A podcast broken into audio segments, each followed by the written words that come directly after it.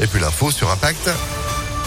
C'est avec vous, Sandrine Ollier, bonjour. Bonjour Phil, bonjour à tous. À la une, Emmanuel Macron défend son bilan pendant deux heures hier soir sur TF1 et LCI. Le président de la République a dressé un tableau positif de son action, même s'il a reconnu avoir fait quelques erreurs. Quant à savoir s'il se représente pour un second mandat à, six à 106 jours maintenant euh, du premier tour d'élection présidentielle, Emmanuel Macron n'a pas répondu clairement, mais il dit, je cite, qu'il n'a jamais pensé qu'on pouvait en cinq ans tout faire et souhaite continuer à projeter le pays à 10 ans. Enfin, concernant la vaccination, Emmanuel Macron juge que protéger les enfants est souhaitable, mais il écarte toute forme d'obligation.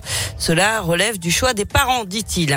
D'ailleurs, y aura-t-il de nouvelles mesures sanitaires pour les fêtes de fin d'année? Un nouveau conseil de défense se tiendra en tout cas demain matin, alors que le virus continue de circuler activement en France. Plus de 65 700 nouveaux cas hier et un taux d'incidence à 727 cas pour 100 000 habitants dans le Rhône. Le Covid qui a d'ailleurs été fatal au des Français, Marcel Meis, s'est éteint à l'âge de 112 ans dans la nuit de mardi à hier à l'hôpital de Vienne au sud de Lyon. Il vivait toujours dans sa maison de Saint-Romain en Galles dans le Rhône avant d'être hospitalisé au début du mois. Dans l'actualité également, ces jours de conseil municipal aujourd'hui à Lyon, les élus vont notamment voter pour ou contre une hausse des salaires des fonctionnaires de la ville. La majorité propose une enveloppe de 7 millions d'euros supplémentaires pour revaloriser les employés avec les plus basses rémunérations.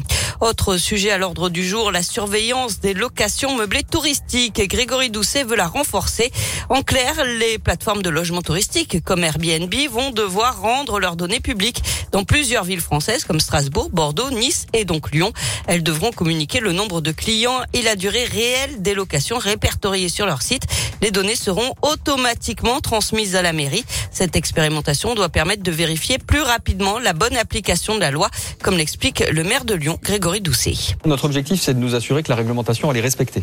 Il existe une réglementation sur le nombre de nuitées maximum euh, autorisées. Euh, toute la réglementation qui porte sur les meublés de tourisme aujourd'hui, on avait du mal à la faire respecter parce que tout simplement, on avait un énorme travail de recherche d'informations sur chacune des adresses, sur euh, chacun des, appartements ou de maisons qui étaient euh, loués quelques jours. Et donc, on ne pouvait pas traiter tous les cas. Donc là, avec cette transmission automatique des données, on gagne énormément en efficacité. Nous allons être en capacité de pouvoir faire précisément, scrupuleusement, respecter la réglementation en matière de meublé touristique. Et le conseil municipal de Lyon, c'est aujourd'hui à partir de 8h30. Vous pouvez le suivre en vidéo sur le site internet de la ville lyon.fr.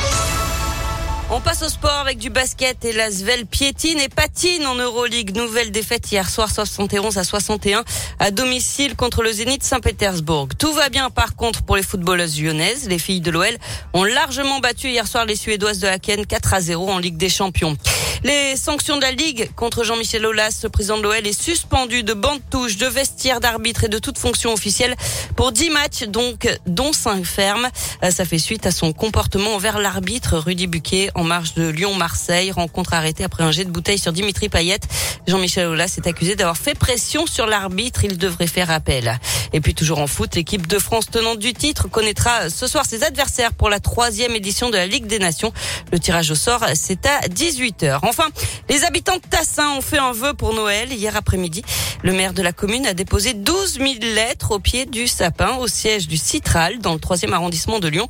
Il demande au Père Noël d'apporter le métro E jusqu'à Tassin la demi-lune. Le projet est sur la table du Citral. Le tracé définitif du métro E devrait être connu l'an prochain. Eh ben, affaire à suivre. Merci beaucoup Sandrine pour l'info qui continue sur impactfm.fr et vous êtes de retour à 7h. À tout à l'heure. Allez, 6h35.